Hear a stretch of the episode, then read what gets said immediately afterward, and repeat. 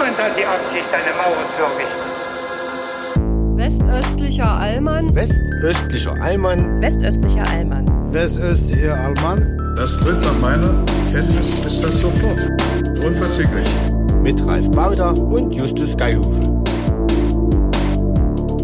Liebe Hörerinnen und Hörer und alle dazwischen daneben, dahinter, davor. Herzlich willkommen zur achten Folge vom westöstlichen Allmann. Mein Name ist Ralf Baudach und der Name meines Gegenübers, Gegenüber ist gut, wir sitzen glaube ich circa 400 bis 500 Kilometer voneinander entfernt, ist der liebe Justus Geilhufe, Dr. Justus Geilhufe, das möchte ich nicht unterschlagen, frisch zurück ja. aus Princeton. Ja, hallo, ich freue mich riesig. Ich bin, ich bin ähm, ganz motiviert. Sehr gut. Du hast quasi das klischeemäßige äh, amerikanische Mindset, das Machen, Machen, Machen und äh, Success und Ziele erreichen hast du einfach mitgebracht und du brennst jetzt förmlich, ne?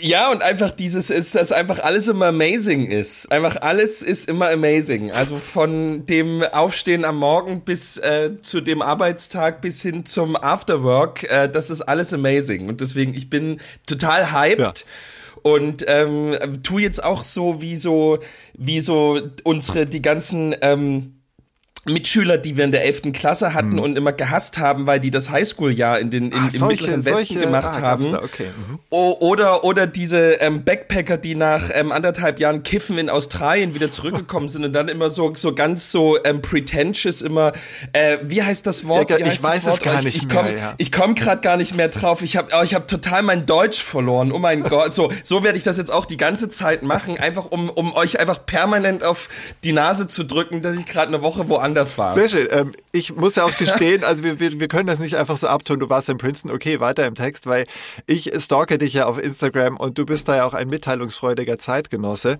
und hast. Ja, ich habe. Ähm, also die Farbenfröhlichkeit deiner Kleidung und auch der generelle Style, den du da gefahren hast.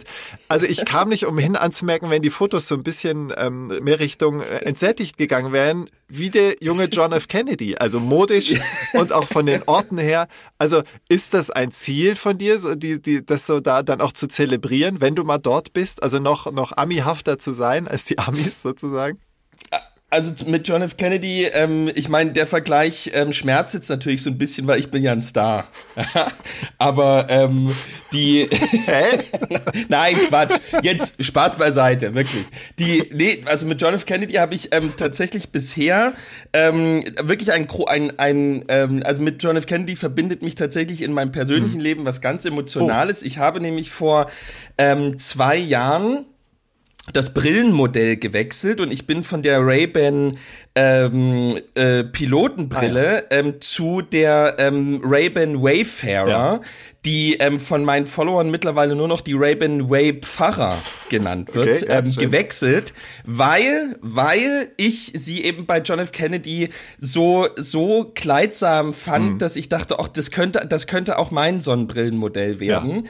Und ähm, es war einer der ähm, der grundlegendsten Konflikte in meiner Ehe bisher. Dass, dass du ähm, gewechselt hast, Frau, oder wie, dass du nicht mehr ja, aussahst wie naja, Hugh Hefner, Frau, sondern meine, wie John F. Kennedy. Nee, meine Frau ähm, äh, findet das ja eh alles, ähm, also meine Frau hat ja wirklich dann irgendwann an so einem Urlaubstag gesagt, es reicht jetzt, du ziehst jetzt an, was ich dir sage. Ich kann, ich kann, ich kann das nicht mehr mit ansehen und äh, deswegen, also meine Frau ist ja eh sehr kritisch, was ähm, die grundlegenden Modeentscheidungen von mir anbelangt, hm. aber ähm, bei der Brille war es tatsächlich so, dass sie im Vorhinein gesagt hatte, dass sie die Quatsch findet.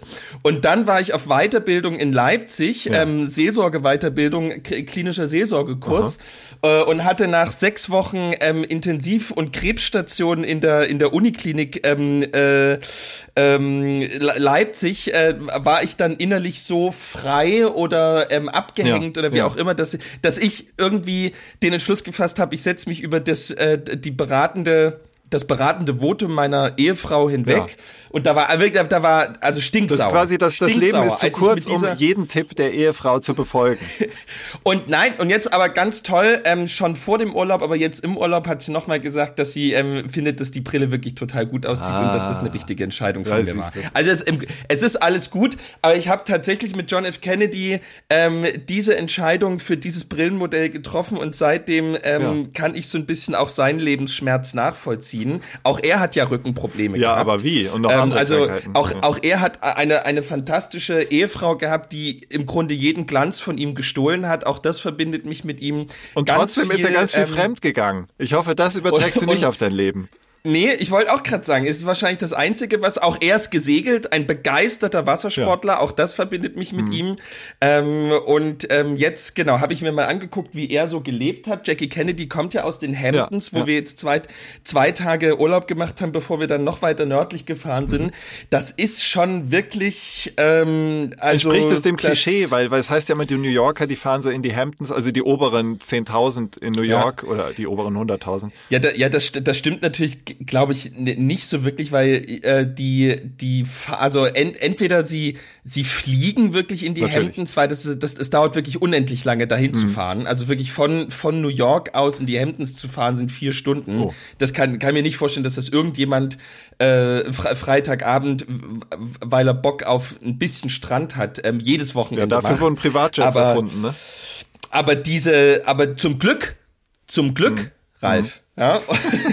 Und ähm, die, die, nee, da, aber das ist schon wirklich, Ja. also diese Neurotik, äh, die, dieses, dieses Landstrichs, diese Perfektheit, Ja. dieses, ähm, dieses völlig, äh, was ja auch so toll ist, dieses völlig abgeschlossene, also es ist keine gated Community, Ja. aber es ist natürlich vollkommen in sich geschlossen.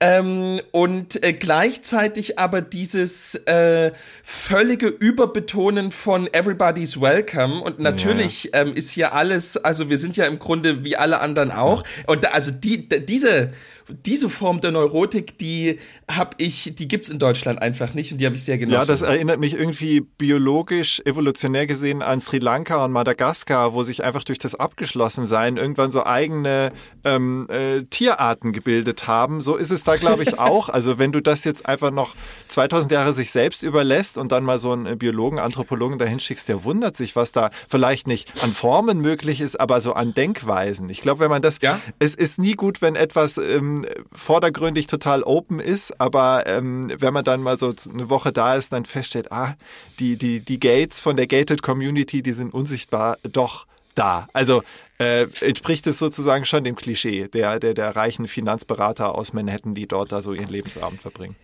Ja, ich glaube schon. Also man trifft da natürlich ähm, sehr wenig Leute, weil sie ja drin sind. Äh, und äh, das Draußensein überlässt man ja den Europäern, die ähm, sozusagen nicht äh, in dem Country Club Mitglied sind, Natürlich. sondern tatsächlich das Essen ähm, noch ähm, jeweils bezahlen Oh, wie müssen. ordinär. D- d- Ja, dort wird ja alles sozusagen über den Jahresbeitrag, Ja, ja, ja. Äh, von dem man gar nicht weiß, wie hoch er ist, ähm, äh, alles abgegolten.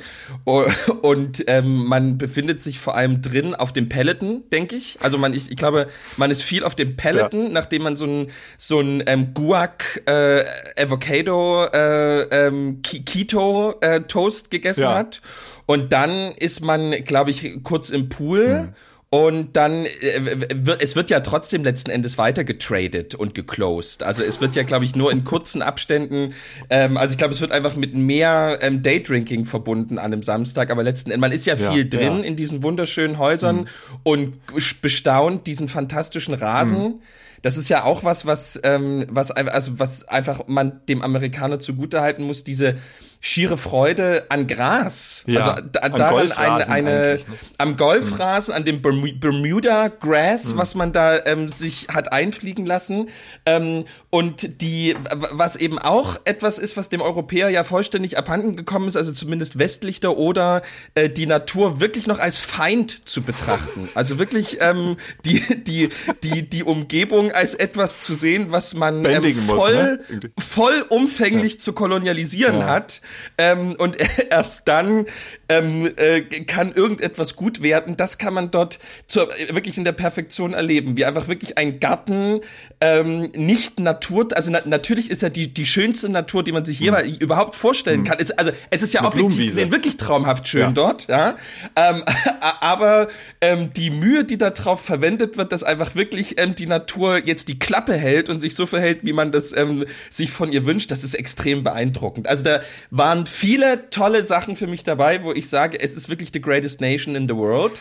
Und ähm, ich, ich freue mich schon aufs nächste Mal. Ja, äh, ähm, und freue mich natürlich über das rege Anteilnehmen hm. ähm, an meinem äh, an meinem Erzählen im Internet. Wir haben uns da ja, meine Frau hat ja wirklich auch das Internet völlig abgebrannt. Also die, ähm, wir haben da ähm, ein ein ähm, äh, Daypass nach dem anderen an Roaming-Gebühren ah, ähm, bezahlt. Hm. Ich glaube, nie, kein Mensch auf der Welt hat jemals so viel Geld für Roaming ähm, jemals ausgegeben wie wir. Ja. Aber wir haben das gerne gemacht und wir haben es für euch gemacht. Ja, dabei ist das, das geht doch immer so ein bisschen äh, absurderweise, so ein bisschen als Klein-Europa, also zumindest Neuengland, dann eigentlich müsste da auch EU-Roaming gelten. Aber ein anderer Gedanke, den ich noch hatte, also dass die Leute so viel im Haus sitzen, ihren Rasen angucken, das muss sich ja alles amortisieren, was man an Geld reingesteckt ja. hat. Ne? Also man muss durch, ja. durch Wohnen es rechtfertigen, dass, dass man es hat.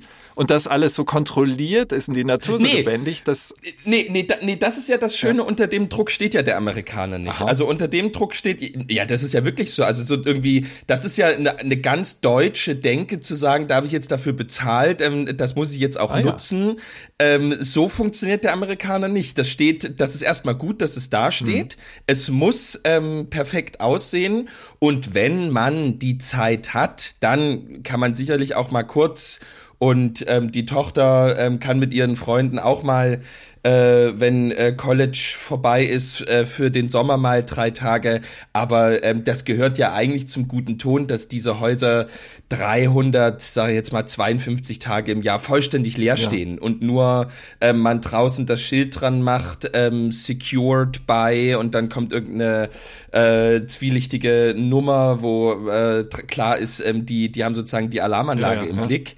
Ähm, und ansonsten wird das ähm, den Housekeepern überlassen, die das alles sehr gut machen. Mhm. Und äh, das empfinde ich als ein Modell. Also es ist ja offensichtlich etwas, was ähm, fantastisch funktioniert ähm, und dann auch ja ganz, ganz toll diese äh, inneramerikanischen äh, Sticheleien wie ähm, war das DeSantis oder war das Zweifel, ähm, ja. Es gab doch irgendein, es gab doch vor einem Jahr mal einen Südstaaten Gouverneur, also nicht Senator, sondern Gouverneur, ja. also im Prinzip der, der Ministerpräsident ja. eines der ähm, südlichen Staaten, der ähm, 100 ähm, Migranten ähm, sozusagen aus seinem Bundesstaat nach Martha's Vineyard ähm, geflogen ja. hat und nur sozusagen um ähm, den liberalen um den liberalen Norden vorzuführen ja. anhand dieser furchtbaren Schicksale wohlgemerkt mhm. ähm, äh, dass äh, eben man in Martha's Vineyard dann sagte dass das funktioniert hier nicht so richtig die das passt soziologisch nicht so richtig zusammen mhm. wie sollen diese Menschen jemals hier ankommen ähm, und so richtig Platz haben wir auch nicht das war also sozusagen dann äh, als völliger Zaungast diese inneramerikanischen Konflikte noch ähm, sich äh, anzugucken. Also das, das hatte schon viel für sich und war eine große Bereicherung und eine schöne Zeit. Sehr schön.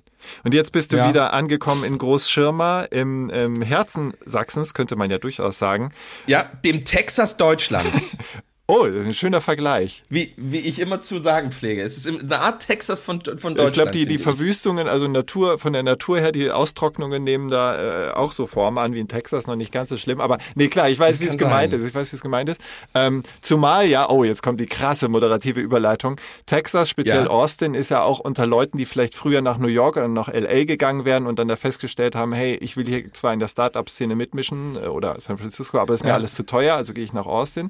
Oder ging auch nach Houston. Jedenfalls Texas so ein bisschen the place to be für junge Leute, die was bewegen wollen. Und ähm, wie ich jetzt gelesen habe, ich habe recherchiert, ähm, wenn man wirklich in Deutschland was bewegen will, wenn man an der Uni arbeiten will, forschen will, Patente ähm, aufs Tapet bringen will, noch und nöcher, dann geht man am besten an eine ostdeutsche Uni und speziell die Uni Freiberg und die Uni Ilmenau, was uns beide verbindet, sind bei den Patentanmeldungen in Deutschland ganz Deutschland, ganz vorne. Ähm, was äh, damit war nicht zu rechnen. Also die Schlagzeile war vor ein paar Tagen, ostdeutsche Hochschulen liegen im Patentranking vorne. Und da habe ich doch gedacht, das kann ich nicht unerwähnt lassen. Kurz aktuelles äh, Mikrofon, Peng.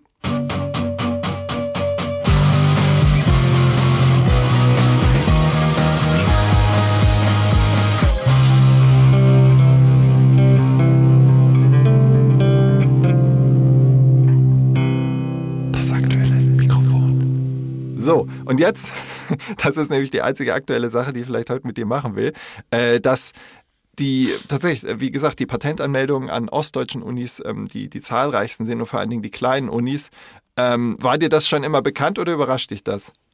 Nee, das war mir tatsächlich nicht so bekannt. Ich hatte das auf jeden Fall vermutet, aber dass das jetzt tatsächlich solche Unis wie, äh, sei jetzt mal irgendwie die RWTH Aachen oder die TU ja. München oder so wirklich, also, äh, dass das wirklich jetzt mit diesen Institutionen konkurrenzfähig ist, was die schiere Anzahl anbelangt, das hätte ich jetzt wirklich nicht gedacht. Ähm, das ist, ich meine, bei, bei, bei einer Uni wie Freiberg leuchtet das schon ein. Musst du ja jetzt ähm, sagen, als Lokalpatriot. Äh, ne? Ja, also ich meine, ich kenne die Uni ja jetzt so ein kleines bisschen. Ich bin natürlich in, in Naturwissenschaften unglaublich schwach und kann immer nur vermuten, wovon dort geredet wird, aber die, aber ich vermute auch meistens bei mir selber immer nur, was ich selber rede. Insofern, das ist okay. Und die haben ähm, eine wirklich hohe Anzahl an Leuten in der Forschung. Also die Studierendenzahl ja. ist, glaube ich, relativ mhm. klein, aber es gibt eben eine wahnsinnig große Zahl eben an Doktoranden und an Leuten, die wirklich für ein Projekt aus äh, Lateinamerika hier für fünf Jahre herkommen. Ja.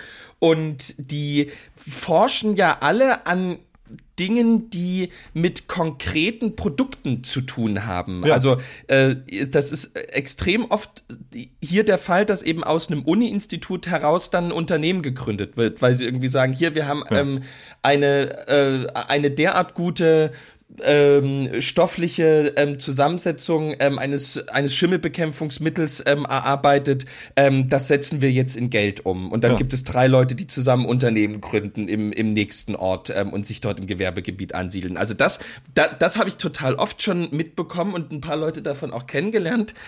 Bin aber trotzdem wirklich jetzt sehr begeistert, dass das tatsächlich sich ähm, im Vergleich auch wirklich sehen lassen ja, kann. Ja, es ist ja also, so, dass Deutschland insgesamt äh, weltweit auf Platz zwei hinter den USA ist bei den Patentanmeldungen und China ähm, ist noch am Aufholen. Also auch wenn man irgendwie dem der ähm, gesellschaftlichen Diskussionslage eher entnehmen könnte, hey, die sind schon lange auf Platz eins, so ist es nicht. Aber was du gerade über Freiberg ja. erzählt hast, das hatte ich auch damals in Ilmenau, als ich dort studiert habe. Was Thüringen. hat denn Ilmenau für einen Schwerpunkt? Ja, die sind äh, sehr stark, also bedingt durch äh, Karl-Heinz Brandenburg, der ja einer der Miterfinder des MP3-Formats ist und bei dem ich auch studiert habe und der dort meines Wissens immer noch forscht. Ähm, die haben extrem viel zu Sound und äh, zu Audiopatenten ah, okay. und auch äh, okay. damals hieß es Query by Humming, also damals vor 20 Jahren war das irgendwie so ein Forschungsprojekt, mhm. wenn man irgendwie einem Programm mit einem Mikrofon irgendwas vorsummt, das muss dann den, den, den Song erkennen und so weiter. Das war damals echt noch in Kinderschuhen, Anfang der Nullerjahre. Hey Siri, welcher, ja, genau. welcher Song ist genau. das? Ja, ich ja. Oh, jetzt hat sich Siri angeschaltet. Warte mal. Jetzt hat es bei meinem MacBook Siri ja, angeschaltet. Siehst du, es hat ge Danke TU Ilmenau, es hat geklappt. genau. Und damals war es halt so, ähm, in Ilmenau, kaum vorstellbar, da gab es ein Kino, das hatte so eine, ich glaube, das hieß Io Sono Tonanlage. Das war die damals wirklich fortschrittlichste Raumklang Tonanlage, also Raumklang, atmosphärisch im allerbesten Sinne, die es weltweit gab. Und da kam sogar, ähm, also dieser Karl-Heinz Brandenburg hat auch mal mit Michael Jackson, als er noch lebte, ähm, zu Abend gegessen und anderen, die waren natürlich immer daran interessiert, die neuesten äh, Soundmöglichkeiten auszuschöpfen. Und äh, er hat das so nebenbei erzählt. Also ein ganz, ganz sympathischer, nüchterner Mensch. Also solche gibt's dort ähm, in, den, in der vermeintlichen Provinz, an den vermeintlich kleinen Unis. Da ist halt ja. auch wenig Ablenkung. Ne? Also erstmal. Also da ist kein New York drumherum, kein, kein LA, kein Berlin, wo die Studenten dann in irgendwelchen abends in irgendwelchen Löchern versacken. Kann man dort auch machen, aber sie sind nicht so zahlreich und das äh, hilft, glaube ich, ja. auch die, äh, die, die diese kleinen ähm, Unis sind schon äh, an vielen Stellen bemerkenswert. Ich meine, dort in dem Thüringer Raum ist es natürlich auch nochmal spannend. Also äh, Ilmenau ist das eine, aber nicht weit weg ist ja die Uni Jena. Die wurde auch erwähnt. Ja angefangen. Ja äh, an der hatte ich auch erwähnt mhm. und ich glaube, jetzt muss ich aber kurz überlegen, welche Statistik das ist. Mhm. Also Jena hat durch die, ähm, das ist ja in Freiberg sozusagen ähnlicher Zusammenhang, da ist ja eine, eine extrem enge Verknüpfung von, von ansässiger alter Industrie mhm. und Industrieforschung und eben der Uni. Das ist ähm, in Jena genauso traditionell ähm, wie äh, also ich glaube ein bisschen später entstanden, aber genauso ja. ein Markenkern wie eben in äh, Freiberg. Bei Jena ist natürlich das Geile, dass dort die Geisteswissenschaft noch dazukommt. Also ja. dass sie einfach so Hegel halt ja, da hatten. Das muss man halt auch einfach erstmal. Das muss man ähm, erstmal haben. Äh, so, also sozusagen diese Kombi ist in Jena noch mal geiler und ich glaube, ähm, das kann irgendwie nicht sein, dass Jena die höchste Akademikerquote hat, aber irgendwie so eine ähm, also Jena hat im bundesdeutschen Durchschnitt die höchste äh, Prozent, den höchsten prozentualen Anteil, glaube ich, von Menschen. Also vielleicht wirklich irgendwie von, von akademisch gebildeten Familien so. oder irgendwie sowas. Also mhm. auch irgendwie eine Statistik, wo ich so dachte, das ähm, kann, das kann doch eigentlich wirklich gar nicht sein. Also wie, wie soll das ähm, zustande kommen, wenn Vergleichsstädte und Vergleichsunis eben irgendwie ja.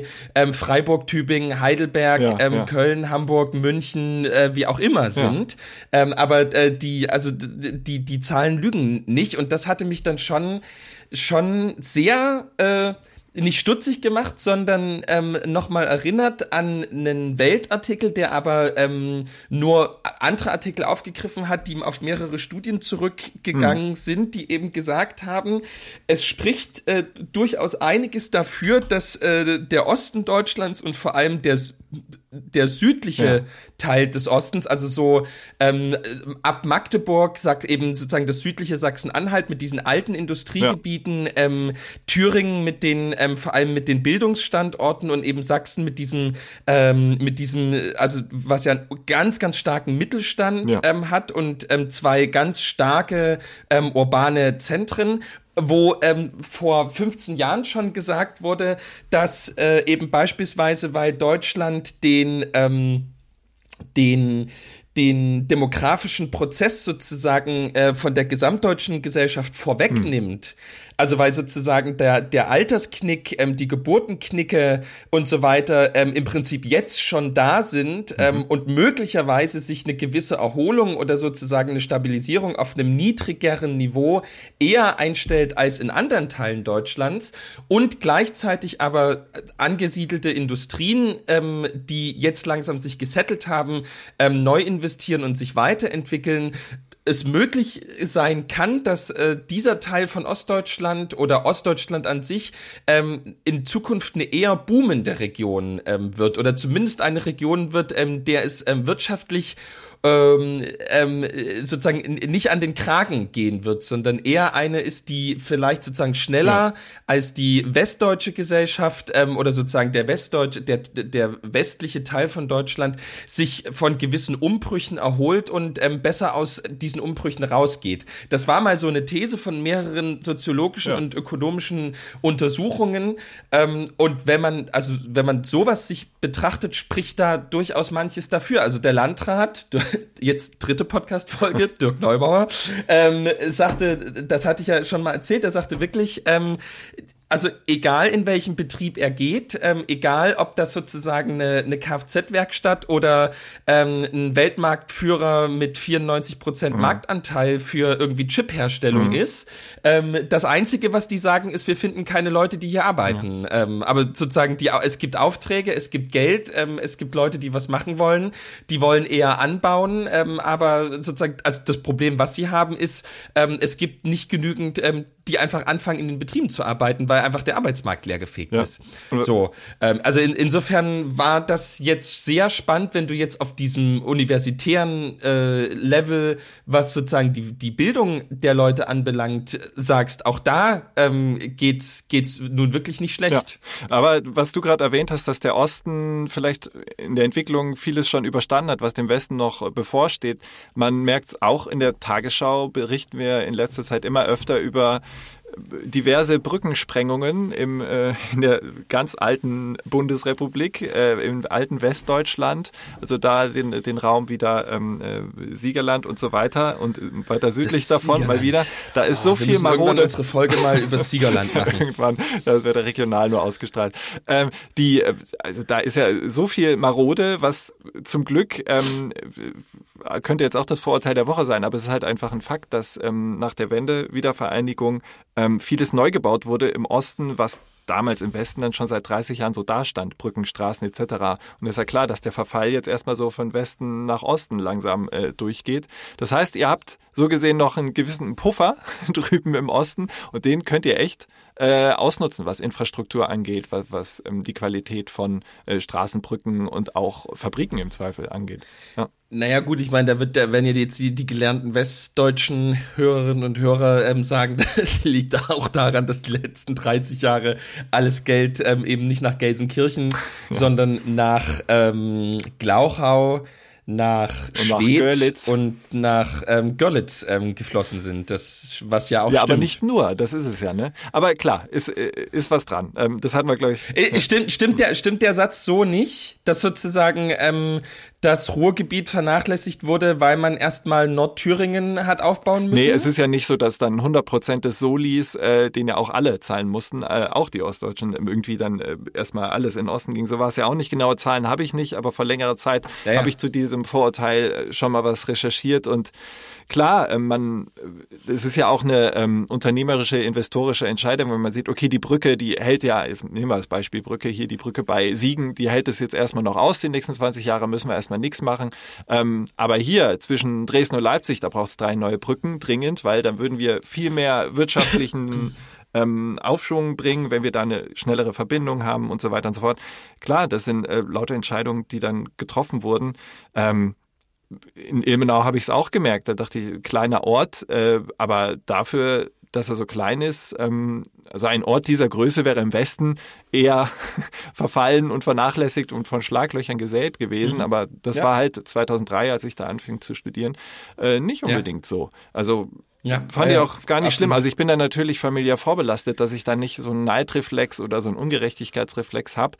Ähm, das kommt wenn überhaupt jetzt eher so ein bisschen der Blick aufs große Ganze, okay, wie können wir dafür sorgen, dass die Gesellschaft in diesen Punkten nicht noch mehr in Schwarz und Weiß auseinanderfällt ja. und wieder mehr für Ausgleich sorgen. Deswegen begrüßte ich eigentlich in der Vergangenheit diese Diskussion, den Soli abzuschaffen und eine andere Solidaritätsabgabe ähm, zu schaffen, die halt unabhängig von Himmelsrichtung guckt, in welcher Region braucht es wirklich finanziell Unterstützung vom Bund. Ja. Und äh, ja.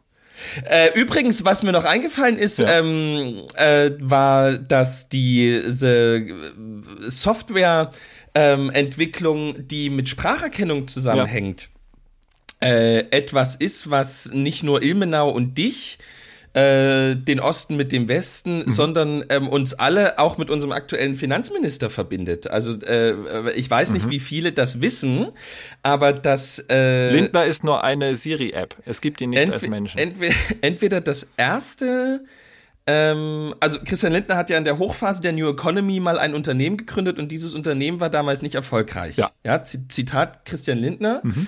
Ähm, und dann geht's bei Christian Lindner ja bei dem Zitat weiter. Da haben Sie ein Frau Ministerpräsidentin. Da haben Sie einen in Ihren eigenen Reihen. So, daher mhm. stammt das Zitat. Der hat ähm, eines der ersten Unternehmen gegründet, was versucht hat, über Spracherkennung ähm, digitale Endgeräte ja. äh, oder sozusagen mobile Endgeräte zu steuern. Aha, ja, das ähm, auch nicht. Mhm. Und äh, also sozusagen das, was heute Siri ist, ja. hat ähm, Christian Lindner mit einem Unternehmen wahrscheinlich jetzt vor 30 Jahren, ja, oder ja, oder vielleicht, ja, vielleicht 25, ja, ja ähm, schon mal probiert. Ja. Und das, äh, fand, das fand ich ganz spannend, hm. ähm, weil äh, ich glaube, so vulgär betrachtet, ähm, gerade wenn man irgendwie vielleicht Christian Lindner nicht mag, dann denkt man sich so, naja, was, was wird Christian Lindner für Unternehmen gegründet haben? Der wird hm. irgendwelche Finanzdienstleistungen gemacht haben oder, oder, oder. Ja. Halt, halt irgendein Schrott, damit er halt schnell ähm, sich diesen Porsche-Traum erfüllen das Klischee, kann. Ja. Das wäre so das Klischee.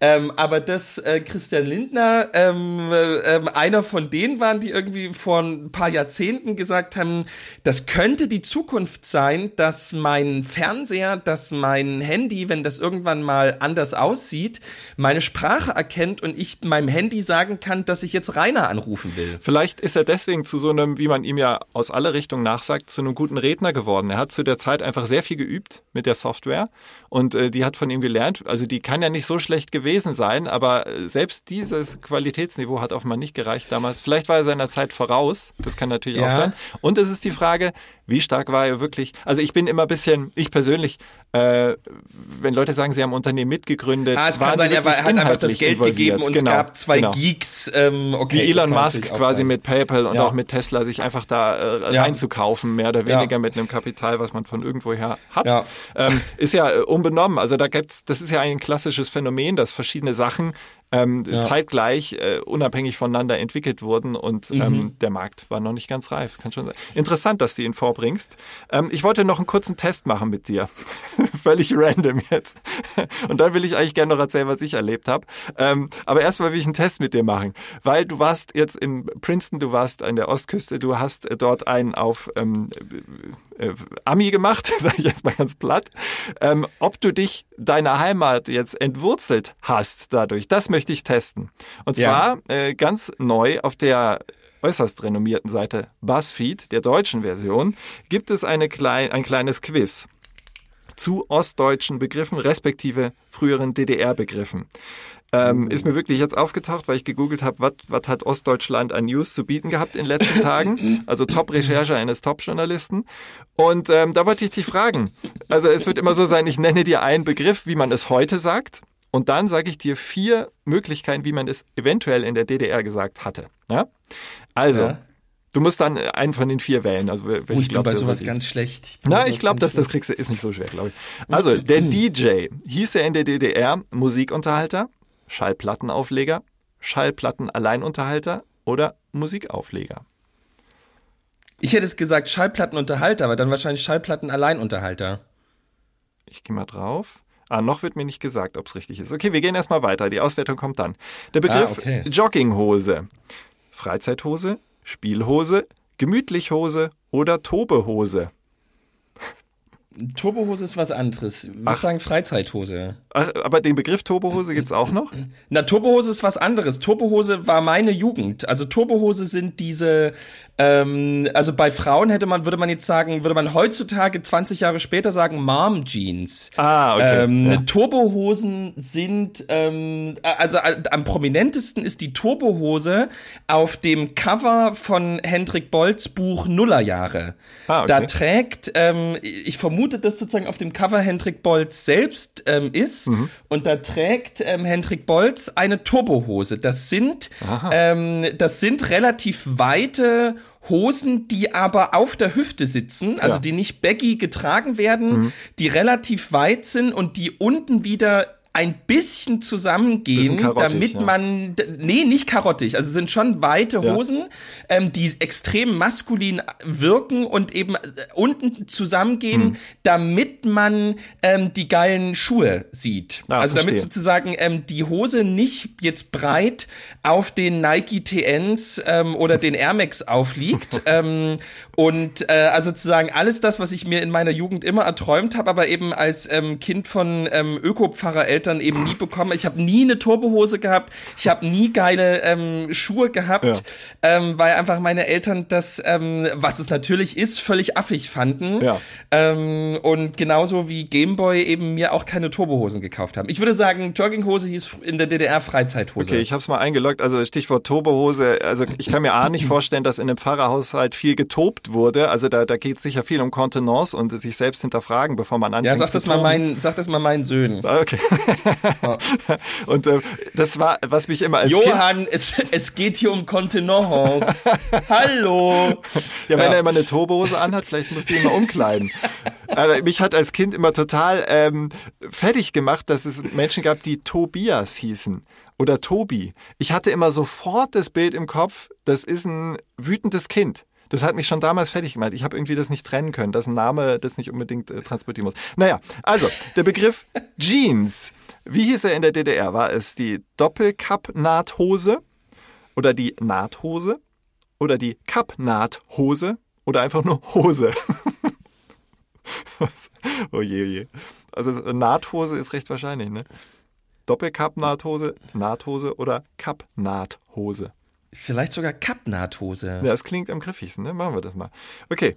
Ähm, das T-Shirt hieß das Kurzarmoberteil, Kurzarmhemd, Niki oder Frotte. Niki.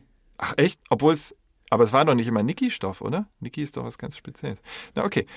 Ähm, nee, Niki, also in, also in Sachsen ist es Niki einfach ähm, alles, wozu wir normalerweise T-Shirts sagen würden. Ach, das ist alles ein Niki. Weil im, im Westen war das Niki, also Normalerweise ist ein T-Shirt ja aus 100% Baumwolle und so Niki-Stoff ist doch so ein bisschen glänzend, samtig, jetzt mal ganz laienhaft ausgedrückt, ein bisschen dicker. Also das so hieß das im Westen. So ja, aber das war ja alles in der DDR. Das war ja alles so ein bisschen glänzend, ähm, äh, äh wenn es gut lief, ein bisschen samtig ähm, und vor allem sehr warm und man hat geschwitzt wie Bolle. Ja, man durfte nicht zu nah neben der Kerze stehen auch. Ähm, genau, und neben offenem Feuer wurde es gefährlich. Die Nation Lichterloh. Ja, ähm, dann gibt's die Diskothek hieß das Musiklokal, Bar, Tanzstube oder Tanzlokal? Tanzlokal, würde ich sagen. Mhm. Na, also. Äh, ist nicht mehr viel. Ähm, Stewardess hieß Flugbetreuerin, Fluggastbetreuerin, Flugzeugbetreuerin oder Luftbetreuerin. Ich geschätzt Fluggastbetreuerin. Fluggastbetreuerin. Dann haben wir noch das Windsurfen, hieß das Brettsegeln, Windsegeln, Luftsegeln oder Segelbrettern. Windsegeln, glaube ich. Ah, das klingt eigentlich ganz sinnvoll. Dann äh, das Plastik hieß das Kunststoff, Plaste, Rohmaterial oder Kunste. Plaste. Plaste, ne? Plaste und Elaste. Okay, sind nur noch zwei Sachen. Der Hotdog hieß der heißer Hund, Wurst im Brötchen, Kettwurst oder Wurst mit Brot. Ich weiß, dass es Kettwurst gibt, aber ich glaube nicht, dass das aber das gab's, das ist jetzt ein bisschen hergeholt. Es gab doch gar keine Hotdogs. Also es gab einfach nur Wurst im Brot. Es gab doch gar keine, also ich würde, mach Wurst im Brot. Also Wurst ich glaube, das, das jetzt ja. alles, ich glaube, das wird jetzt so ein bisschen zunehmend hergeholt, weil das ist ja, ja okay. Ja, also wer, wer, hat, wer hat, wer ist denn Wind gesegelt in der DDR? Also gucken wir mal. Ja. ähm, die Privilegierten an der Ostsee. Ähm, ja. Supermarkt hieß das. Markt, Halle, Kaufmarkt oder Kaufhalle. Kaufhalle. Okay. Kaufhalle. Sag ich bis heute noch. Ich gehe in die Kaufhalle. Okay, Moment. Warum ist jetzt hier kein Button äh, zur Auswertung? Ich könnte. Ah, jetzt, jetzt hat das. Ah, ah okay. Also. Ja. Wenn wir von vorne durchgehen, ich sehe ein paar grüne Haken, aber auch ein paar rote. Der DJ ist der Schallplatten-Alleinunterhalter. Sehr gut, Herr Geilhufe. Ja. ja. Die Jogginghose, hier laut Buzzfeed hieß sie Turbehose. Also die Freizeithose war falsch, was du gesagt hattest. Hm. Dann ähm, hat das Wort Turbohose vielleicht eine doppelte Bedeutung. Ja. Ist eigentlich auch ziemlich infam, dass jetzt so, ein, so eine Wessi-Plattform wie BuzzFeed dir jetzt erzählt, ja. wie die Begriffe eigentlich sind. Naja. Ja, und da, da braucht ihr euch doch nicht zu wundern. Da braucht ihr euch doch nicht zu wundern. Ähm, ich habe gestern Ede Geier getroffen, Ehrenspielführer von Dynamo Dresden, und oh. er musste mich sofort natürlich wieder dran erinnern. Ähm, ich wurde ihm vorgestellt mit den Worten, das ist unser Pfarrer. Ja? Äh, das sind auch Momente, unser. Da, das sind auch Momente, das sind auch Momente, ähm, die, die, die kann man gar nicht beschreiben. Wenn ähm, Ede Geier, dem ähm, einem der legendärsten Osttrainer, also mhm. Spieler und Trainer überhaupt, mhm. ähm, auf einem Gartenfest irgendwo in Mittelsachsen jemand mit den Worten vorgestellt wird, das ist unser Pfarrer. Also ich denke, das Wort Pfarrer kennt er ja gar nicht. Meinst du? Ähm, in Anführungsstrichen. Und also das war, also, ach so, Wer? Ach so! Also das war, das war schon geil, aber was ich eigentlich sagen wollte, Mist, was soll ich jetzt eigentlich sagen? Ach so, genau. Und da brauchen wir uns doch, wenn BuzzFeed uns jetzt erklärt, was Ostdeutsch ist, brauchen wir uns doch nicht zu wundern, wenn die Dynamo Dresden-Fans ein riesengroßes Banner hochhalten mit den Worten Böhmermann, halt dein scheiß Wessimaul. Hm. Ja? ja. Also das, ähm, da, da, man muss doch verstehen, wie tief dieser Schmerz hier sitzt, ja. wenn mir Buzzfeed jetzt ähm, das Wort Turbohose erklären will. Weil das, also dann muss Turbohose, ähm, da will ich jetzt mal die Meinung von anderen Ostdeutschen hören. Ähm, ich glaube, ich kann mir nicht vorstellen, dass zu DDR-Zeiten Jogginghosen Turbohosen hießen, ähm, weil, also es gibt auch, wenn wir jetzt bei Hendrik Bolz bleiben, hm. in dem Lied, ähm, Turbohosen. Ähm, ähm, Bei dir klingt es wie Turbohose. Ah, du meinst Tobehose, ne? Ach, Tobehose? Ja. Ach, haben wir uns akustisch missverstanden? Ach, dann haben wir uns akustisch jetzt missverstanden. Ich rede die ganze Zeit von Turbohose. das gab es tatsächlich auch, oder wie? Ach. Das ist ja absurd. Ach so, ja. Ich, ich rede seit ähm, 25 Minuten über Turbohosen. Ach, Okay. Tobehose. Tobe. Da hat der Tagesschausprecher genuschelt. Das tut mir leid. Tobe, Tobehose. Tobehose kann natürlich sein. Okay, dann, dann schieben Ja. wir das mal zur Seite. Erinnert mich an eine ganz tolle Begebenheit, Mhm. ähm, die meine Mutter mit einer guten Freundin erlebt hat, ähm, die, die ein sehr starkes Sächsisch spricht Mhm. und die, ähm, glaube ich, mittlerweile 14 Enkel hat. Wow. Ähm, und die ähm, zu meiner Mutter ähm, damals ähm, vor ein paar Jahren mal sagte, wenn, meine Enkel kommen, dann gibt's bei mir immer Action.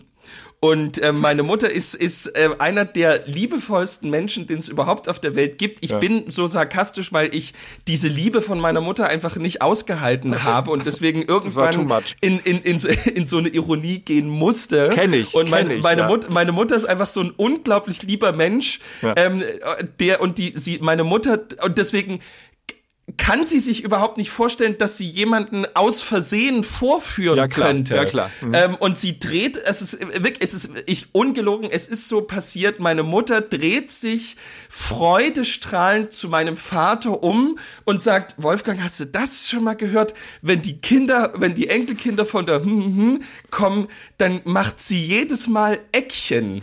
Also weil sie dachte so irgendwie so ein Nougat-Eckchen oder so. Ähm, und mein Vater versank natürlich vor Scham im Boden, weil meine Mutter ähm, nicht nur Oh, sich als süß. relativ naiv ähm, darstellte, sondern natürlich auch ähm, die Freundin unglaublich vorgeführt hat. Oh nein. Ähm, in ihrer falschen ähm, Prononciation Ja, ähm, ja. des Wortes Action. Oh, ist das süß. das war, also das sind die goldenen Momente natürlich, aber ähm, also für, für alle Beteiligten ähm, war es, glaube ich, für sieben Sekunden mal nicht ganz so einfach. Aber ich glaube, sie haben es gut aufgelöst. Ähm, ich weiß, dass sie sich immer noch gut verstehen. Aber das ist, ähm, ja, auch das ist, äh, auch das ist Ost und West, ja. Also äh, es kommt, es kommen sozusagen ähm, äh, im Westdeutschland gebräuchliche Formulierungen Mhm. langsam in den Osten und die einen verwenden sie schon ganz normal Ja. und die anderen ähm, verstehen sie überhaupt nicht. Ja, das ist witzig. Also, beim. So, ähm, wir gehen weiter mit den wir machen das ganz schnell. Tobehose. Tobe- Tobehose. genau. Die Jeans äh, hieß tatsächlich Doppelkappnahthose. Doppelkarpnathose. Ja, so irgendwie Double Stitching. Okay. Das T-Shirt, völlig richtig, hieß Niki. Ja. Die Diskothek hieß Tanzlokal, völlig richtig. Die Ja. Stewardess, völlig richtig, hieß Fluggastbetreuerin.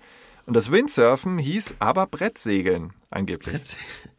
Aber Und Plastik hieß Plaste, richtig. Der Hotdog hieß Kettwurst. Ja, äh, finde ich auch, also eine Kettwurst ist einfach eine spezielle, ja, mh, ja gut. ich wollte auch gerade sagen, ist das nicht einfach eine Art von Wurst? Ja, dachte ich also auch. Eine, eine Art der Zubereitung Ja. der Wurst? So wie Thüringer Rostbratwurst oder Ja. whatever oder äh, Nürnberger Ja. oder.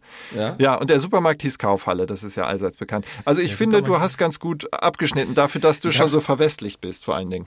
Ja, und ich habe ähm, dabei nochmal gemerkt, wie, das ist schon irre, wie piefig ähm, die DDR war.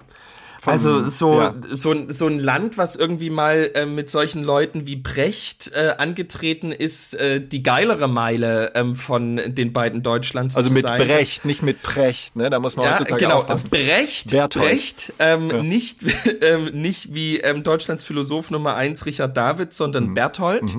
Ähm, übrigens ohne H, wenn ich das richtig in Erinnerung Ja, habe. ja, das ist so ganz hart. Berthold. Berthold, ja.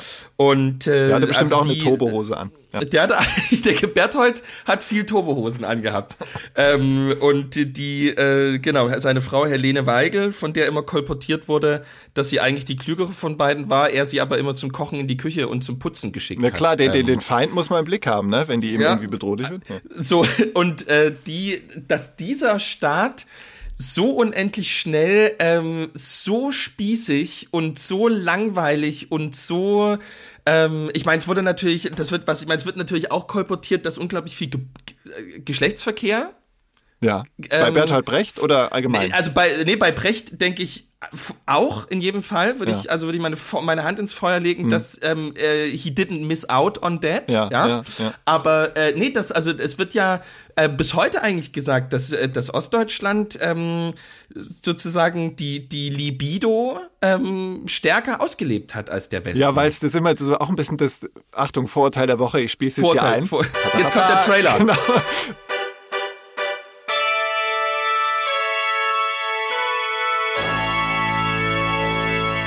Meine Damen und Herren, das Vorurteil der Woche. das ist auch im Westen angekommen und da schaut man so mit einem gewissen Neid, glaube ich, Ja. drauf seitens des Westmannes. Ja, Ähm, die hatten sozusagen nicht so viel an Freizeitmöglichkeiten, ja, dann haben sie sich halt Haben körperlich das miteinander gemacht? beschäftigt. Das ist so ein Ja. Klischee, was selbst auch damals, als ich im, in, in Ilmenau anfing, selbst unter den, ja, dritte Generation Ostlern, also die waren äh, alle so alt wie ich, die waren Ende der 80er oder Anfang, Mitte der 80er geboren.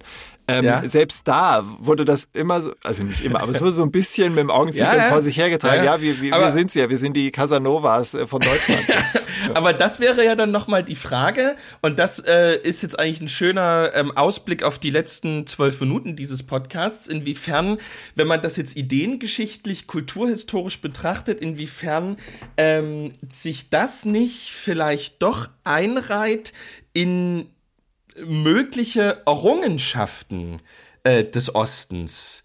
Äh, ich Ja. will noch ein anderes Beispiel nennen, weil wahrscheinlich jetzt viele die Nase rümpfen. Ähm, und ich will das mal mit einem anderen Beispiel unterlegen, wo sozusagen ähm, in der Groteske etwas aufscheint. Und zwar, äh, ich glaube, ich habe es schon mal kurz erwähnt, aber jetzt erzähle ich es mal etwas länger. Ähm, Ach, mach's ruhig, mach's ruhig auch kürzer. Ich wollte auch noch Ja. was erzählen. die, ähm, die, es gibt ein Gedicht von Heiner Müller. ja. Ähm, der andere tolle Formulierungen hatte. Ach so, die jetzt auch gut äh, reinpassen. Ja, Heiner Müller richtig. hat äh, die Heiner Müller, weil wir es gerade um die um die starke vorhandene und angewandte Libido Ja. des Ostens ging.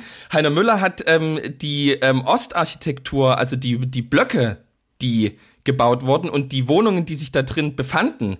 Ähm, jetzt Obacht, das ist nicht meine Formulierung, sondern seine, Hm. als Fickzellen mit Fernwärme bezeichnet. Ja, der mochte halt Alliteration, ne? Ähm, ich denke, es war der einzige Grund. Er wollte irgendwas mit Fernwärme, da kam ihm nur das. Und jedenfalls, ähm, auch das spielt ja darauf an, dass in diesen Blockwohnungen auch das viel getan wurde. Ähm, und Heiner Müller hat mal ein Gedicht darüber geschrieben, dass ähm, in Ost, also in der DDR, der Kellner nicht dem Gast gegenüber freundlich ist, weil er die Ketten des Kapitalismus abgelegt hat, äh, indem er so tun muss, um dem Gast etwas verkaufen zu können. Er würde sich freuen, dass der Gast jetzt hier am Tisch sitzt, sondern weil er in einer freien und emanzipierten Gesellschaft lebt, Ja. Kann er äh, den Gast mies behandeln. Also sozusagen die Verstehe. Unfreundlichkeit des bedienenden Personals ist Ausweis des Fortschritts einer Gesellschaft. Also das ist eine Also die- interessante Argumentationsweise, die sogar Oder? nachvollziehbar Oder? ist. Und Ja. vielleicht ist deswegen das Klischee über Berlin so, ja, die sind da alle so unfreundlich, weil das sich irgendwie so weiter vererbt hat. Also von der, vom Mindset her. Ich glaube, die waren schon immer sehr unfreundlich. Ja. Ich glaube, das war auch vor dem Zweiten Weltkrieg Ja, schon aber auch das ist ein Klischee. Also ich finde die Berliner in Ja, ihrer direkten ganz toll. Art, äh, Tolle also, Stadt. Äh, super cool. Aber ich finde es lustig eigentlich sozusagen, um die, die Ketten des Kapitalismus äh, sichtbar abgestreift zu haben. So, ich muss nicht dienen, ich bin mein eigener Herr und ich kann mich benehmen, wie ich will.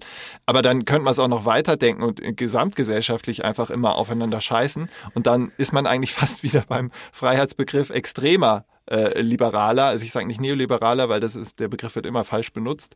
Ähm, äh, eigentlich können sie sich da fast die Hand geben. So, wenn jeder an sich denkt, dann ist an alle gedacht, so ungefähr. Ähm, äh, spannend. Und du würdest sagen, das war auch zu beobachten damals? Also, dass die Kellner eher Ja, das ist ja, ja, ja, das ist ja bis, das ist ja bis heute, also das ist ja wirklich nun fraglos so. Ja. Das, das ist auf dem Dorf natürlich nicht ganz so. Also äh, bei sozusagen, ich glaube, auf den Dörfern sind ähm, die Bäcker, sind die Fleischer, ähm, äh, die sind schon also vielleicht jetzt nicht Siegerland oder Oberbayern mäßig, aber schon, schon freundlich Ja. drauf. Aber das ist, glaube ich, schon eine gesellschaftliche Wirklichkeit, Hm. die man, die man äh, beobachten kann, die empirisch nachweisbar ist, dass Kundenkontakt in Ostdeutschland weit weniger herzlich ist als in Westdeutschland. Hm. Also ich, also wirklich, ich, ich habe, also ähm, ich versuche, und also sie machen es einem ja wirklich schwer. Sie machen es einem ja wirklich schwer. Ich, äh, es gibt, es gibt in, in, in Freiberg äh, ein Blume 2000 Laden, ja, Immerhin. ganz fantastisch. Äh, äh, Stehen, stehen also riesengroße Rabatten von von äh, s- 17 verschiedene Tulpenfarben und da, dem gegenüber ist ein ganz kleiner Blumenladen, der auch so Kartoffeln und Schnittlauch aus dem eigenen Garten Ach mitverkauft. so, also essbare Blumen quasi. Nee, und, und, und, und ich gehe und ich gehe immer dahin und sage, Ah. nein, ähm, wir sozusagen, es wird der kleine Laden unterstützt, ähm, so und ich gehe immer dahin, aber äh, sie, also sie machen es einem auch nicht einfach. Ich, ich habe dort mal, ähm, als ich noch in Freiberg gewohnt habe, stellenweise dreimal in der Woche eben Blumen für Geburtstagsbesuche oder für Beerdigungen oder so gekauft Mhm. ähm, und es ist wirklich vorgekommen, dass ich gesagt habe, ähm, ich hätte gern äh, die Tulpen hier Mhm. und es kam der Satz, nee, das machen wir nicht, sie kriegen die Nelken. Bitte? Es ist kein, es, ist kein Witz. Weil, es weil man zum, für ein Grab nur Nelken nimmt oder wie? Oder war, war das nein, dann das äh, nein, weil einfach die mussten vielleicht weg oder ke- also äh, wirklich äh, das, oder oder meine Frau und ich wollten mal ähm, in so einem Erzgebirgsladen, ähm, weil das einfach sich bei äh, im hier im Erzgebirge und in Sachsen so gehört. Ähm, wir brauchten Schwibbögen ähm, und hier Ja. hat ja jeder in jedem Fenster zwei. Wir wollten erstmal überhaupt zwei für Kurz für, für alle, ich muss einfügen, für alle Wessis, das ist sozusagen eine Silhouettenschnitzerei, die auf so einer Art Oh, Holzbogen toll. steht, wo Ja, man eine ja, Kerze genau. dahinter stellt Mit- und dann mit hat man einem Kerzenbogen drüber. Gen- Mit einem Kerzenbogen drüber. Ja, also Genau. es ist äh, wirklich sehr fein gearbeitet, typische erzgebirgische Schnitzkunst. Ja. Und aus dem Erzgebirge sündhaft teuer. Ja. Also wirklich, also irre, also das ist es wert, aber es ist wirklich viel Geld und es ist eine irre Kulturtradition, Ja. die dahinter steckt. Und Anne und ich wollten eben investieren, haben gesagt, so jetzt komm hier, wir haben Bock. Ähm, und Anne eben als Westdeutsche, mir war natürlich von, von, von vornherein klar, dass man das nicht macht. Ähm, und hatte mich eben auf zwei Schwibbögen, ähm, die äh, sozusagen auf meiner Hüfthöhe ähm, platziert waren, konzentriert. Und Anne ist natürlich so irre, ja, dass sie sagt, ähm, könnten Sie mal dort oben auf dem Regal, da ist so ein schöner, ähm, vielleicht könnten wir den auch haben. Ja. Und die Frau guckt sie an und sagt, nee, ähm, das geht jetzt nicht. Weil, weil sie einfach, weil, und Anne war wirklich, und Anne war völlig, und, und ich so, und ich hatte schon innerlich die Spannung und sagte, nee, oh nee, jetzt, jetzt kein Du Stress, wusstest, kein was Stress, kommt. Ja, kein ja, ja. Stress. Ja, und Anne wirklich so vollkommen, das war auch vor drei, vier Jahren, also da war sie, da war sie sozusagen noch nicht ganz so lange hier Mhm. und sagte eben dann wirklich so, hä, und sagte dann wirklich so, hä, aber wa warum denn nicht? Weil Anne nicht verstehen konnte, Mhm. dass diese Frau einfach jetzt keinen Bock hatte, einen Tritt zu holen, um, um sozusagen ähm, das, den Schwibbogen von da oben jetzt runterzuholen. Zumal Weil hier, aber- auf, Hüf hier, hier auf Hüfthöhe gibt's ja genug. Aber zumal, Also- also, da wird doch unser eins gerne mal gefragt, Sie sind doch eh so groß, jetzt helfen Sie doch mal, jetzt holen Sie das doch runter. Nein, nein, es war schon sozusagen auch da 30 Zentimeter noch mal drüber. Ach, krass, okay. ähm, aber, ja, aber, aber es könnte, nee, das war und und da, also und da merkt man, äh, also sozusagen wirklich, ich bin da so so schon gelernt und geschult Ja. von Kindesbeinen auf, Ja. dass man einfach wirklich sowas gar nicht fordert, Ja, ja, weil ähm, genau, was du meinst, Der, der Kunde soll, ja, der Kunde, der, der Kunde hat sich hier drin anzupassen. Ähm, Das ist da- aber das, das- ist schon eine allgemeine Erfahrung im Osten, würde ich schon sagen. Ja, es ist aber auch, da kommen bei euch dann zwei Extreme zusammen, weil ich beobachte es auch ein Stück weit ähm, bei meiner Partnerin, die dann auch eine größere Forschheit hat, wenn es Ja. mal darum geht, ähm, seine Rechte zu kennen als Kunde oder als, als potenzieller Kunde. Ja. Ähm, und dann das auch einzufordern, weil man weiß ja, oder man geht davon aus, mein Gegenüber will ja ein Geschäft machen. Also macht es mir, dem König Kunde, alles recht. Aber Ja. der König Kunde ist halt, also die, die Monarchie ist im Osten halt abgeschafft, sowohl Ja. ex real existiert als auch äh, ja, im, im Servicebereich. Und das, Ja. äh, ich kann es mir so gut vorstellen, wie das war. Also Ja. ja, traurig, irgendwie traurig. Aber habe hab ich jetzt zu viel erzählt, ähm, dass du jetzt nicht mehr deine, ähm, du hattest eigentlich noch vor. Ähm, Ah, du hast meine kleine Träne, die ich verdrückt habe, hast du mitbekommen. Sehr Du gut. hast zweimal ähm, ganz kurz gesagt, aber ich, Wie so ein Heuler auf der Sandbank. Genau. Ich will auch noch was erzählen. Hallo. Hallo. Hallo. Genau. Nee, ich, ähm, ich wollte nur, es zahlt aber auch wieder auf dich ein. Nein, äh, alles, alles ist gut. Es ist nur so, ähm, ich hatte am Wochenende ein im allerbesten Sinne gesamtdeutsches Erlebnis, was mich emotional sehr bewegt hat. Ich habe nämlich äh, am Samstagabend die, die Jugend Jazz Night von der Bundesbegegnung Jugend Jazz moderiert. Das heißt, das, es gibt ja den Wettbewerb äh, Jugend Jazzt, sagen auch manche, wo ähm, Bands, Gruppierungen, Kombos aus ganz Deutschland in vielen Wettbewerbsstufen auf das große Ziel hinspielen, bei der Bundesbegegnung am Ende zu sein. Und Ja. das war halt so, da waren dann Big Bands, meistens Schüler-Big Bands aus ganz Deutschland, aus 13 Bundesländern, die sich echt bewiesen haben, dass sie die Besten sind, waren dann dort und das war die Abendveranstaltung, wo dann auch die wirklich sehr renommierte NDR Big Band spielte und die Preisträger von den ganzen Jugendlichen ausgezeichnet wurden und so. Und ähm, da war eine Stimmung im Raum. Also es waren nur so 400 Leute da, aber äh, drei Viertel davon waren halt einfach die Bandmitglieder und Freunde. Da war eine Stimmung im Raum, eine unglaublich, weil die sich tagelang vorher in Workshops und abendlichen Jam-Sessions und Konzerten ja. so aneinander gewöhnt und beschnuppert ja, und miteinander da gespielt wird auch mal haben. Gegnutscht, ja, wird auch mal gegnutscht. unter Umständen ja. Ja, ähm, klar. interessante Vorstellung, soweit habe ich nicht gedacht, aber ja, so, sowas gibt's sicher auch. Und diese ganze ähm, äh, ja menschlich warme, freundschaftliche Atmosphäre hing da wie so eine warme Wolke im Raum. Das war unglaublich. Ähm. Und das hat mich dann äh, zu einer sehr fröhlichen Stimmung verleitet, weil ich selbst ja auch äh, genauso aufgewachsen bin, äh, verschiedene Big Bands gespielt auf Landesebene und dann halt auch beim Bundesjugend-Jazz-Orchester vorgespielt und so weiter und so fort. Also war genau meine Welt. Und ähm, weil ich da halt dann so gut drauf und so emotional war, ähm, ich habe auch was auf dem Saxophon selbst gespielt ähm, und habe ich dann hin, hinreißen lassen dazu den äh, Jazzmusikerwitz, den du, glaube ich, in Folge drei unseres Podcasts zum Besten gegeben Nein, hast. den hast du. Den habe ich erzählt. Quatsch. Und ich hatte es, also der, der Witz, äh, liebe Zuhörerinnen und Zuhörer, ihr könnt ihn nachhören. In Folge drei ist er platziert, eher gegen Ende. Also Wir er sagen ihn jetzt Folge. nicht nochmal, ist aber sehr gut. Ja, er ist sehr gut. Ähm, er bringt aber auch äh, Bassisten gegen einen auf. Das war so der Punkt, das schlug mir Ja. so zum ersten Mal so der Hass entgegen. Aber was ich eigentlich sagen wollte, ähm, es wurden dann halt Bands aus ganz Deutschland ausgezeichnet und es klingt jetzt sehr pathetisch und kalenderspruchartig, aber, Aber. äh, die Musik ist halt das beste Vehikel, um zu zeigen, am Ende geht's uns allen halt um das Gleiche und wir sind am Ende halt doch in der Essenz alle gleich. Wir, sehen, wir haben vielleicht ein bisschen unterschiedliche Frisuren, wir reden vielleicht ein bisschen anders, die einen sehen vielleicht ein bisschen nerdiger aus, die anderen weniger. Das ist auf keine Windrichtung gemünzt, sondern einfach generelle Unterschiede zwischen Menschen. Ähm, und ähm, am Ende arbeiten alle an einem zusammen, nämlich irgendwie ihr Glück zu finden und natürlich die Jugendlichen da im Raum, im Saal, die haben es in der Musik gefunden und das hat mich sehr, sehr bewegt. Das wollte ich nur Ja. mal kurz festhalten. Ja, und ähm, das, äh, das haben auch ähm, ganz viele andere mit dir geteilt. Als du davon geredet hast, ähm, haben die ähm, anderen Saxophonisten da gesessen und gesagt, das stimmt wirklich. Wir haben wirklich so eine große Ehre ähm, und gute Möglichkeit, hier miteinander spielen zu können. Und die ganzen E-Gitarristen, die haben gesagt, oh ja, das... Ähm, das stimmt und ich äh, freue mich total jetzt auf die nächsten Sessions miteinander ähm, und ähm, die Bassisten, die saßen die ganze Zeit da und haben immer gedacht A A Oh, niemand A, will mich B, haben. B B A A A E E E E C A A A. So, wieder ähm, Nur in ein A-Moll. guter Bassistenwitz. Ähm, wenn wir die Jazz-Folge mal machen, wir müssen die mal vorbereiten und einfach festlegen, irgendwie Folge 10 ist die Jazz-Folge. Oh. Ähm, dann, dann hauen wir ähm, die Dinger äh, am laufenden Band raus. Da, aber nicht nur über Bassisten. Dann kommen wirklich, äh, wirklich so alle drei Minuten kommt ein Musikerwitz. Nee, auch Da Anekdoten. Ne? Also und, äh, ja, und genau, und vor allem, also genau, die Anekdoten werden unterbrochen von Musikerwitzen. Ja, apropos Anekdoten, was wirklich äh, weird war in dem Saal, ich habe so moderiert und irgendwann stellte sich raus, in dem Saal, äh, out of all places, saß einer der früheren Lehrer der Schule, wo ich hingegangen bin, in Koblenz. Völlig äh, aus heiterem Himmel, der ist schon fast 80 Jahre alt, sehr engagiert im Jazzbereich, äh, der war halt einfach da. Und ähm, was ich dann noch rausstellte, ich habe so ein bisschen erzählt, dass ich früher äh, mal mit dem Gitarristen von der Band von Clouseau, oder die frühere Band von Clouseau, und der spielt ein Gitarrist, Christoph Bernewitz, mit dem hatte ich da auch gespielt damals, als ich jünger war. Naja, und das hatte ich so erzählt. Und dann kam nach der ähm, Veranstaltung jemand zu mir und hat mir gesagt, ja, ich grüße den Christoph mal von dir, ähm, ich spiele morgen mit ihm zusammen. Also diese Jazzwelt ist Ich bin so übrigens klein. Clouseau. genau. genau. Ach, Thomas bist du es, denn Ach so. Thomas. Ja.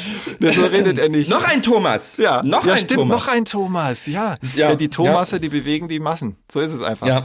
Ähm, Ähm, ich muss, ich muss auf die Uhr schauen. Ich habe in einer halben Ja, dann Stunde tu eine das doch. Beerdigung. Oh, ach du Heile, das weißt du jetzt schon. Natürlich weißt du es jetzt schon. Jetzt klang Ja, du gerade so ein bisschen makaber. Also, also Das also sagen ak- Massenmörder ich auch. Ich habe in einer halben Stunde Beerdigung. Ich hab, nee, das ist, das wird ähm, ein weiterer Teil meiner aktiven Beerdigungserfahrung. Okay. Okay, dann Ja. ähm, wünsche ich dir ähm, viel Kraft und ein gutes verbales Händchen. Danke. Und ähm, ähm, du darfst jetzt wieder was sagen. nee, ich wollte einfach nur sagen, vielen Dank für diese tolle Folge. Ähm, ich habe richtig gemerkt, ähm, ich war, ich war heiß wie Frittenfett. Ähm, Ja, ist ja auch hab, gut. Ähm, und äh, ich hoffe, ihr, ihr seht mir das nach. Ähm, ich fand zwar ein paar gute Momente dabei. Ähm, ich lasse das letzte Wort ähm, äh, dir, ähm, aber ich will euch ans Herz legen, auch drüben ist es schön. So, das letzte Wort äh, gehört mir. Da muss ich doch glatt, äh, da erwischst du mich jetzt eiskalt. Ähm, liebe Menschen in Ostdeutschland, ähm, ich möchte noch mal kurz ernst werden zum Schluss, dauert nicht lang. Ähm, nächstes Jahr sind ja Landtagswahlen in verschiedenen äh, ostdeutschen Bundesländern, äh, Sachsen, Thüringen und meines Wissens auch Brandenburg. Ähm, und da sieht es so aus, dass die AfD, ähm, also nach Stand jetzt, ähm, zum großen Wahlsieger werden könnte. Ähm, da schauen wir vielleicht nochmal gesondert drauf. Ich möchte nur, dass ihr das irgendwie auch auf dem Schirm habt, was da gesellschaftlich los ist. Vielleicht kann man sich damit beschäftigen und vielleicht auch mal im bekannten Freundes-, äh, Verwandtenkreis irgendwie äh, drüber sprechen, ähm, was da los ist. Dass eine Partei, die ganz klar vom äh, früheren rechten Flügel um äh, Björn Höcke ähm, dominiert wird, äh, da eventuell Wahlen gewinnt. Das ist kein Aufruf zum äh, irgendeine andere Partei zu wählen. Es ist nur ein Aufruf dazu, ähm, einfach auch mal sich damit zu beschäftigen. Auch wenn Ablenkung und Unterhaltung, so wie wir es ja auch ab und zu machen, sehr willkommen sind und Spaß machen, äh, ab und zu muss man schon in die, ja, in die Untiefen der Ernsthaftigkeit abtauchen, um da nicht völlig den Kontakt zu verlieren und dann irgendwie in einer Welt aufzuwachen, in der man vielleicht sich nicht so wohl fühlt wie jetzt. So, oh Gott, ein Bandwurmsatz. Seht es mir ja, nach. Ich wollte gerade sagen. Seht es mir nach. Ich habe mich noch nicht ganz so warm gequatscht wie Herr Geilhufe. So, ich höre auf. Okay, wie Herr Geilhufe schon sagte, nicht vergessen, auch drüben ist es schön. Ciao.